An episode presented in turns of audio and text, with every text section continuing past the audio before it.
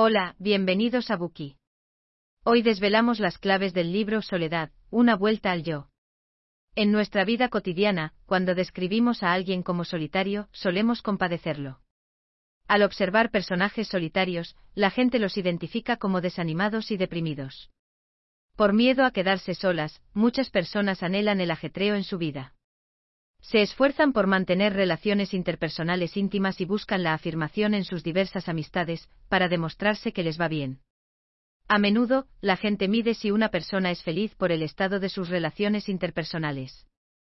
Sin embargo, ¿es verdad lo que pensamos? Todas las personas con relaciones interpersonales activas y armoniosas disfrutan necesariamente de una vida más feliz que las personas solitarias. En realidad, se trata de una visión un tanto sesgada. Las relaciones interpersonales tienen un papel muy importante en nuestras vidas. Sin embargo, centrarnos exclusivamente en las relaciones con otras personas puede llevarnos fácilmente a la superficialidad. Hoy en día, con el crecimiento exponencial de la información disponible y la estimulación exagerada de los deseos de la gente, una vida inconsistente puede hacer que la gente pierda fácilmente el rumbo y dificultar la consecución de una felicidad completa y sincera. De hecho, los grupos hacen que muchas personas se sientan fuera de lugar, e incluso se inclinen hacia la negatividad. Si podemos encontrar tiempo para estar solos, ello nos ayudará a conectar con nuestros sentimientos internos. Podemos aprovechar la oportunidad para ponderar y reflexionar sobre nuestra situación actual, volviendo a nuestro propósito original, reafirmando el sentido y el rumbo de nuestras vidas. Por lo tanto, la soledad no es tan negativa como puede parecer. Al contrario, en muchas situaciones, la actividad en solitario tiene implicaciones muy positivas. Para quienes se encuentran en momentos críticos de su vida, y para las personas dotadas de creatividad, la soledad es un beneficio mucho más importante que las relaciones íntimas interpersonales. El autor, Anthony Stour, fue un célebre psicoanalista y psiquiatra británico. Fue investigador de la Universidad de Oxford y miembro del Royal College of Physicians de Londres, del Royal College of Psychiatrists y de la Royal Society of Literature. Fue autor de 12 libros de psicoanálisis de gran éxito, y se le considera el psiquiatra más literario del Reino Unido. Se especializó en el análisis de las emociones negativas, combinando sus investigaciones en psiquiatría y filosofía, para escribir con profundidad para el público general. Este libro es el resultado de su investigación sobre la soledad. En el presente libro, Storr repasa el pensamiento de muchos psicoanalistas famosos y estudia la creatividad de varios artistas de talento, indagando y exponiendo la importancia de la soledad en sus vidas y el porqué de valorarla. Muchas personas temen el aislamiento. Storr lo elogia como una forma de ejercitar nuestra sensibilidad y abrir nuestro corazón. La soledad sugiere es un medio de autoayuda, una herramienta para afrontar los problemas, tiene el potencial de canalizar nuestros intensos sentimientos estimulando la creatividad, de llegar a lo más profundo de nuestra alma, incluso de producir una experiencia espiritual trascendente y de conducir a la plenitud. Desde su publicación, este libro ha recibido muchos elogios. El psiquiatra británico Anthony Clare lo consideró esclarecedor, una obra que alegra el alma. El filósofo chino Ping Zhou comentó, el autor, un psiquiatra considerablemente literario, revela de forma persuasiva el valor de la soledad en la vida, incluidos sus efectos psicoterapéuticos. En este buki hablaremos de la soledad en tres partes para apoyar su integridad emocional, aumentar su positividad y llevarle a la autorrealización. Primera parte. Las implicaciones positivas de la soledad.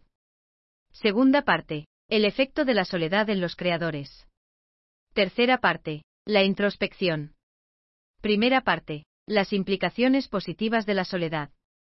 La soledad puede parecer un estado negativo. No obstante, en muchas circunstancias, la soledad tiene implicaciones muy positivas. Cuando pasamos por un cambio importante, el aislamiento puede tener un efecto calmante sobre nuestra incertidumbre y ansiedad. Quizás se pregunte cómo puede ser curativa la soledad, cuando la palabra suena a melancolía. La vida es un viaje lleno de altibajos. Experimentamos alegrías y satisfacciones y también sufrimos traumas y calvarios. Cuando nos enfrentamos a cambios importantes en nuestra vida, el cuidado y el consuelo que recibimos de nuestros confidentes, familiares y amigos más cercanos pueden ser reconfortantes. Aún así, el alivio interior debe ser, en última instancia, un proceso de ajuste totalmente personal. Por ello, un estado de soledad es lo más propicio para comunicarnos con nuestro interior y recuperar la serenidad. Muchas personas se enfrentan al duelo en algún momento de su vida. La experiencia de perder a un ser querido es difícil de aceptar. En los casos más graves, llega a causar a la persona en duelo un trauma mental extremo. En esta situación, algunas personas pueden desarrollar comportamientos defensivos para ocultar su duelo a las personas con las que se encuentran en su vida cotidiana. Por ejemplo, alguien que acaba de perder a su cónyuge volverá rápidamente al trabajo para distraerse. Buscan una rápida vuelta a la normalidad para suprimir sus punzadas de dolor. En realidad, esta estrategia de distracción alarga considerablemente el periodo de duelo pueden tardar más en recuperarse de su duelo en comparación con los que liberan su dolor a tiempo. El autor sostiene que la adaptación al duelo es un proceso personal. Tiene que ser una transformación individual de la actitud mental. Una persona en duelo necesita un cierto nivel de separación y soledad, una inmersión aislada en su duelo por el fallecido. A este respecto, en diferentes épocas y en todo el mundo, ha habido diversas costumbres de duelo. En la antigua Grecia, era habitual que las mujeres que habían perdido a un ser querido guardaran luto durante cinco años. Durante este tiempo, debían vestirse de negro y visitar cada día la tumba del difunto para hablar con él. Este luto ritual puede parecer sensiblero, pero era positivo y significativo para los deudos. A medida que se desarrollaba el largo ritual, se liberaba la pena y se aliviaban los sentimientos de duelo. Las viudas iban asimilando su pérdida de forma positiva e individual. Por poner otro ejemplo, la norma que deben cumplir los judíos ortodoxos es que, tras la pérdida de un ser querido, los deudos se aíslan en sus casas. El único lugar que pueden visitar es la sinagoga, el lugar de reunión de la comunidad para el culto judío. Una vez más, el aislamiento ritual proporciona a los afligidos soledad, lo que les permite reconciliarse con la muerte. Solos cada día se enfrentan a la pérdida hasta que llega el momento en que pueden aceptarla de verdad, y comprender que la vida puede seguir adelante sin la relación ya pasada.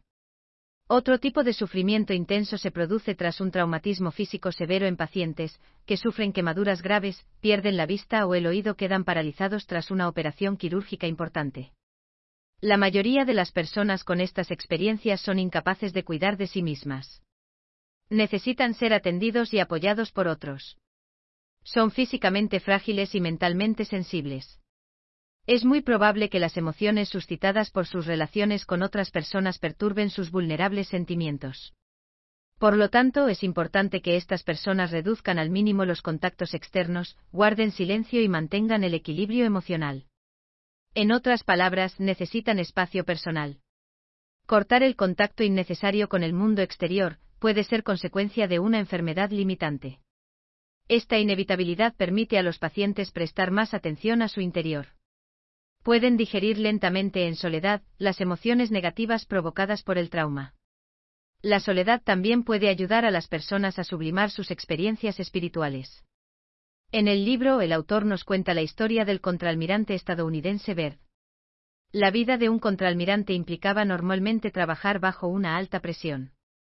Después de 14 años consecutivos de vivir bajo tanta presión, Bert sintió que debía haber algo más en la vida. Así que un invierno decidió trabajar en la Antártida en una estación meteorológica, y solicitó trabajar en el turno de noche en la más absoluta soledad. Con este gran cambio deseaba introducir una nueva dimensión en su vida. Siempre había anhelado el aislamiento, estar solo y experimentar emociones diferentes. Un día el contraalmirante Bert salió a pasear al atardecer. La temperatura era de 32 grados bajo cero.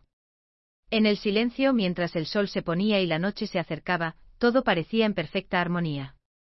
En ese momento tuvo un sentimiento único de integración con un universo armonioso y ordenado. Todo lo que existía, incluido su cuerpo, vibraba en la misma frecuencia. Experimentó la armonía de la naturaleza y la humanidad. En ese momento se sintió sublimado como nunca antes.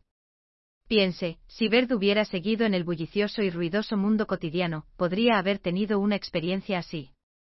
En la soledad, las personas son capaces de desprenderse de todas las relaciones interpersonales externas, triviales y complicadas. Pueden dejar de lado la cortesía y las elaboradas etiquetas de la interacción humana. En esos momentos nos quedamos quietos y sentimos que nuestro interior se purifica. Un anhelo interior sintonizado con el universo hace posible una sensación de trascendencia. Las historias de los líderes religiosos también dan testimonio de su uso de la soledad. Durante la búsqueda de la iluminación por parte de Buda, éste no pudo alcanzarla, ni siquiera después de practicar rigurosamente la meditación y la austeridad. Finalmente la iluminación le llegó tras una semana de pacífica meditación bajo un árbol boudi a orillas del río Nairanjana. Del mismo modo Jesús tuvo que pasar cuarenta días a solas en el desierto, soportando las tentaciones y la seducción del diablo, antes de llegar finalmente al mensaje de arrepentimiento y salvación que proclamó al mundo. Ambos líderes espirituales necesitaban una soledad continua que les diera fuerzas. En esas meditaciones hechas con concentración, podían explorar sus pensamientos y propósitos más elevados, comprendiendo la verdad suprema. Su soledad aportó una claridad que influyó en innumerables generaciones. Por último, veamos otra faceta positiva de la soledad, la estimulación del potencial creativo. Hay ocasiones en las que la soledad es impuesta, como en el caso de la cárcel. La prisión priva a las personas de la mayoría de las libertades, y de los derechos de los que goza una sociedad libre, mientras que la contemplación se hace sin obstáculos ni restricciones. La soledad del encarcelamiento puede dar lugar a una creatividad más allá de los límites habituales. La experiencia fomenta algunos talentos y algunos presos acaban emprendiendo una carrera profesional en el campo del arte. La historia de la vida del escritor francés Jean Genet es terreno abonado para la leyenda. Abandonado por sus padres cuando era niño, quedó desarraigado y pasó toda su adolescencia en una espiral de delincuencia y cárcel. Más adelante, mientras estaba en prisión, empezó a reflexionar sobre su vida, y creyó que su desgracia procedía principalmente de su degradado entorno social. Así que cogió un bolígrafo y expresó con palabras su descontento con sus condiciones de vida. En la cárcel escribió dos novelas, Nuestra Señora de las Flores y Milagro de la Rosa. Los dos libros expresan sus pensamientos, reaccionando poéticamente a su aislamiento e imaginando el cielo azul, el calor humano y la libertad. La soledad en la cárcel inició en él el camino de la creación literaria. Además de los condenados como Janet, otros, debido a la privación parcial de sus sentidos, también están más atentos a su interior. También dicha pérdida puede acentuar su inspiración creativa. El genial pintor español Goya es un ejemplo de ello. Antes de perder la audición, se centraba en el retrato. Más tarde una infección le provocó una sordera total. Después de ello se aisló del clamor del mundo. Dedicó más atención a su vida interior. El silencio proporcionó un amplio espacio a su imaginación, lo que le permitió desarrollar una mayor afinidad con la condición humana. Dejó de centrarse en el retrato y adoptó diversas formas de pintura. Su obra adquirió una resonancia más profunda, expresando poderosas emociones humanas, como puede apreciarse en obras, como su serie Los caprichos o los desastres de la guerra. Bien, con esto concluye la primera parte de este buki sobre las implicaciones positivas de la soledad, resumamos. La soledad, un estado de vida aparentemente negativo, tiene implicaciones positivas en muchas situaciones. Cuando las personas sufren una pérdida importante, puede acelerar la curación de sus heridas interiores, puede apartar a las personas del ajetreo de la vida y ayudarlas a sublimar sus experiencias espirituales. En los casos de soledad impuesta, puede potenciar los sentimientos e inspirar la creatividad. Gracias por escuchar. Compruebe el enlace de abajo para desbloquear el contenido completo.